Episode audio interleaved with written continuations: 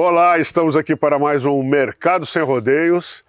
Eh, eu, Alcides Torres, da analista de mercado da Scott Consultoria, junto com o Pedro Gonçalves, também engenheiro agrônomo, nosso companheiro aí de, de análises, não é? E eu vi que você preparou aí um, uns materiais estatísticos, né? É, com relação aos números do Brasil, a gente monitora o, o, o que dizem os europeus, o que dizem os, os norte-americanos através do, do Departamento de Agricultura deles, mas o Brasil tem uma boa fonte de informação, que é o Instituto Brasileiro de Geografia e Estatística, tá? Ele não é, vamos dizer assim, os números absolutos dá para a gente discutir, mas as tendências são muito fortes, são muito boas, tá? Eh, então, por exemplo, um dos números que o, que o Pedro pegou é, foi a queda do peso da carcaça. Exatamente. O que, que isso significa? Significa que aumentou a quantidade de fêmeas indo para o abate. Vacas é, e novilhas. É isso ou eu estou elocubrando demais aqui? Não, é exatamente isso, Scott. A gente já está falando faz um bom tempo né, da virada do, do ciclo pecuário, né, virada de fase, e a gente já está nesse descarte de fêmeas. Né? Tanto que a oferta de, que, que a gente está vendo oferta de reposição muito alta, né? O pessoal segurou bastante fêmea nesses últimos dois anos e agora ninguém quer produzir bezerro mais. Aí todo mundo acaba descartando fêmeas e foi isso mesmo. A, o peso médio de carcaça para esse trimestre, né, que apontou o IBGE, está em 259 quilos, enquanto para o ano passado pegando aí o último trimestre do ano passado estava em 271 quilos, enquanto para o começo do ano 264. Então essa redução do peso de carcaça indica esse aumento né, da oferta de fêmeas, justamente o abate de fêmeas aí, mostrando que a gente está mudando o ciclo. É, essas interpretações, gente, é, é, ah, alguém pode falar, ah, é nada, é que diminuiu o peso do, da carcaça do macho. Ao contrário, tá? O que a gente tem pego junto com os, com os frigoríficos é que o, o, o, peso de abate melhorou muito. A gente tem aí carcaça de 20 arrobas, de 19, de 21, carcaça de macho, né? Carcaça de boi, boi castrado. E uh, as fêmeas é mais ou menos isso. Então esse é, uma, é um bom indicador, uhum. tá? Mas é claro, o mercado a gente tem que estar tá, uh, diariamente monitorando para ver as mudanças de tendência, etc. Outra coisa que você me falou, a gente fez um preâmbulo aqui antes né, para se preparar. É, você me falou que talvez a gente tenha batido no piso de preço. Exatamente. É, não no teto, hein? Nós não estamos falando teto, de piso. Tá? Exatamente. Tá? É, Há algumas praças que a gente tem monitorado, né? A gente conversa todo dia, faz levantamento diário, e algumas praças já estão aí com uma estabilidade para mais de semana. Isso a gente está observando até para São Paulo. Veio muitas quedas, trabalhando o preço aí muito pressionado, próximo de 260, mas para essa semana nenhuma baixa. A gente viu aí uma estabilidade, tentando manter ali a situação. Então, possivelmente, a gente já está naquele momento de virada de entre safra.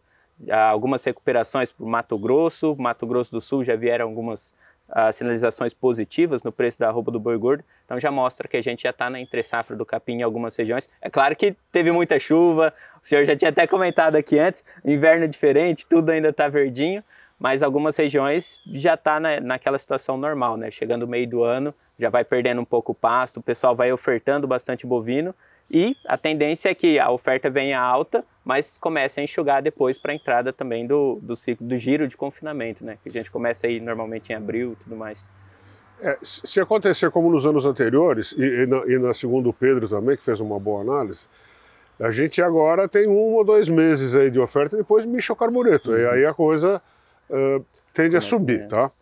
Uh, mas a oferta aumentou também. Outro indicador de aumento de, de oferta de gado é que está difícil esse ano a gente ter contrato a termo. Exato. Ou seja, o comprador está percebendo que a oferta eh, está sendo suficiente para atender a demanda dele. Então ele não precisa fazer eh, seguro de mercadoria. Contrato a termo é isso, né? O produtor garante preço e o, e o frigorífico garante mercadoria. E esse ano está tendo pouco. Não é que não está tendo, é, mas está tendo só para aquele grupo de pecuaristas que sempre fornece, eh, etc, etc. Então esse é outro indicador. Tem mais alguma novidade aí?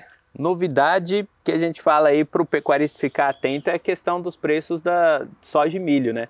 Que vieram bastante pressionados para esse último período. A gente teve até uma conversa boa com todos os analistas ali na Scott, o que, que a gente pode esperar para esse período. Como a oferta está muito grande, né? ah, muito alta. A gente vem de uma produção muito boa de primeira safra de milho, vai vir com uma produção muito boa segunda safra. O clima está ajudando ah, bastante, principalmente segunda safra, né? Pegou o período da chuva na hora que estava fazendo semeadura e vai pegar o período da seca na colheita. Então, segunda safra aí vai vir muito boa. Soja também, só que a gente teve um problema de armazenagem. O Brasil tem aí um problema estrutural com relação a grãos e aumenta essa oferta e tende a pressionar bastante os preços que a gente vinha trabalhando aí para o ano passado, no começo do ano, a 100 reais a saca de milho, a gente está vendo agora 60 reais em Campinas. Há algumas regiões para soja, o pessoal ficar bastante alerta, Mato Grosso trabalhando próximo de 100 reais a saca de soja. A gente já viu aí praticamente 200 reais um ano atrás, e agora aí uma bastante pressão. Bom para o confinador, talvez para o agricultor ali ligar um sinalzinho de alerta, mas para quem está pensando no confinamento, que está entrando ali, uh, uma questão né, no, no custo de produção para o bovino, talvez seja um ponto bom. Por mais que a arroba esteja pressionada, talvez ali o, o ganho que ele vai ter por bovino acaba vindo a, a ser positivo, né? É, a gente tem recebido quase que diariamente, para não uhum. falar que é diariamente, o que fazer, né? Porque quando a, a, o preço desanda, né? O preço cai, aí as pessoas uh, procuram mais aconselhamentos, tá? Então agora está na época de investir mesmo. É o que está falando uhum. o Pedro. O pre, o, você entra na pecuária através da reposição, através do bezerro, né? quando muito sobre ano. Então uh, o preço do bezerro está menor esse ano, o preço do milho caiu, o preço da soja caiu. Uh, ou seja, o próprio boi é 60%, 70% do custo de produção. Então, é agora que é a hora de entrar, na, na, na fazer os investimentos na pecuária. É, quer dizer, no, ciclo de alto eu me capitalizei, fiz os investimentos em tecnologia, em gestão, administração, etc. E agora me preparo para outro ciclo de alto que deve acontecer é, lá para frente, tá? E, é tudo é assim, não é só o boi. Vocês estão vendo aí, uhum. o, o, milho bateu um teto, está em queda, a soja bateu um teto, está em queda. Então, os produtos agrícolas, as commodities de maneira geral, elas, elas, uh, os preços são cíclicos, né? Com momentos mais favoráveis e momentos menos favoráveis. Para terminar, só queria dizer que a turma da Scott Consultoria uh, rodou bastante essa semana. A gente, nós estivemos lá na, uh, em Maringá falando, uh, fazendo palestra sobre o mercado pecuário. tivemos agora em Campinas debatendo sobre o mercado de sebo. O, o mercado de sebo agora também está globalizado. Na semana que vem eu ia, tá, estava indo para o Tocantins, mas peguei uma praga de urubu aí faz uns uns 15 dias com febre, virose, aquela coisa medonha. E está indo o Fabre, né, nosso colega, o Felipe Fabre, está indo para o Tocantins, uh, também lá para um, um circuito de apresentações, né? Uh, acho que patrocinado pela Zimpra, não sei quem que está fazendo isso, mas a gente vai estar tá lá em Gurupi. Tá? Se você é dessa região, aproveite, que o, o Fabre está com informações uh, muito boas sobre o mercado do boi gordo, de, de grãos, de, de, reposição, etc. Tá? Eu lamento muito não poder ter ido, ainda estou meio petimbado. E a gente ainda vai ter outra apresentação também na Asbran. Então, quer dizer, a, a coisa está bem, tá bem agitada, quer dizer, isso é um sinal de que o mercado está em plena atividade. A gente deve estar tá saindo também com, com, com a expedição Confina Brasil. Confina Brasil agora. A gente está tá se preparando para isso. A gente está na fase de treinamento, estamos fazendo visitas de de, de gestão em fazendas que estão precisando de diagnóstico.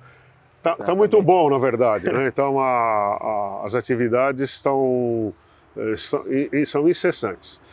É isso, Pedro. Tem mais alguma coisa? Acredito que seja só isso mesmo, Scott. Das informações aí, para todo mundo ficar bastante atento. É só seguir a gente em todas as redes sociais, arroba Scott Consultoria, para estar tá sempre aí um passo à frente na questão do mercado agropecuário. Né? Agora, se você quiser receber, participar dos nossos grupos de, para os nossos grupos de comunicação, né? Como é que chama isso? É grupo do quê? A comunidade do WhatsApp ou até mesmo no grupo do, de avisos do Telegram. É, é só mandar, o, mandar uma frase eu quero para o telefone 17 9 9773-2227. Tem outro número também, qual que é? Aí, Scott, eu não sou bom de cabeça, assim. Bom, então manda, manda A gente pode colocar um QR Code, vai aparecer aqui, vou até pedir para a Gabriela colocar. E aí você faz a leitura do QR Code. Também na descrição do vídeo vão estar tá lá os links para entrar nas comunidades. É só acessar e a gente vai estar tá enviando todos os dias nossas informações, a questão de mercado agropecuário como geral, notícia de insumos, de boi gordo, variação de preços, vai estar tá tudo lá. A parte de legislação, ou legislação. seja, o que a gente recebe de demanda, a gente distribui na, na nossa equipe, a equipe nossa é formada por uh, agrônomos, veterinários, tecnistas, o pessoal da estatística, e a gente procura atender a todas as demandas, tá? Não dá para atender tudo, mas a gente tende a, a, responder quase tudo. E nesses grupos você só recebe a notícia e você sabe o que quiser também. Exatamente. Então não se preocupe, a gente produz eh, de uma a três, a três matérias por dia. Com, nós temos o podcast, a TV Scott Consultoria, a gente tem o, os grupos de transmissão. Uhum. Uh, é WhatsApp, Telegram, Instagram. Instagram, Facebook, Twitter, LinkedIn, YouTube, TikTok. Viu? eu nunca vi, nem eu sei mais onde é que nós estamos. Então é isso aí, gente. Olha, um bom final de semana, saúde, sucesso, uh, uh, bons negócios e nos vemos de novo na sexta-feira que vem. Tchau a todos, forte abraço e até a próxima.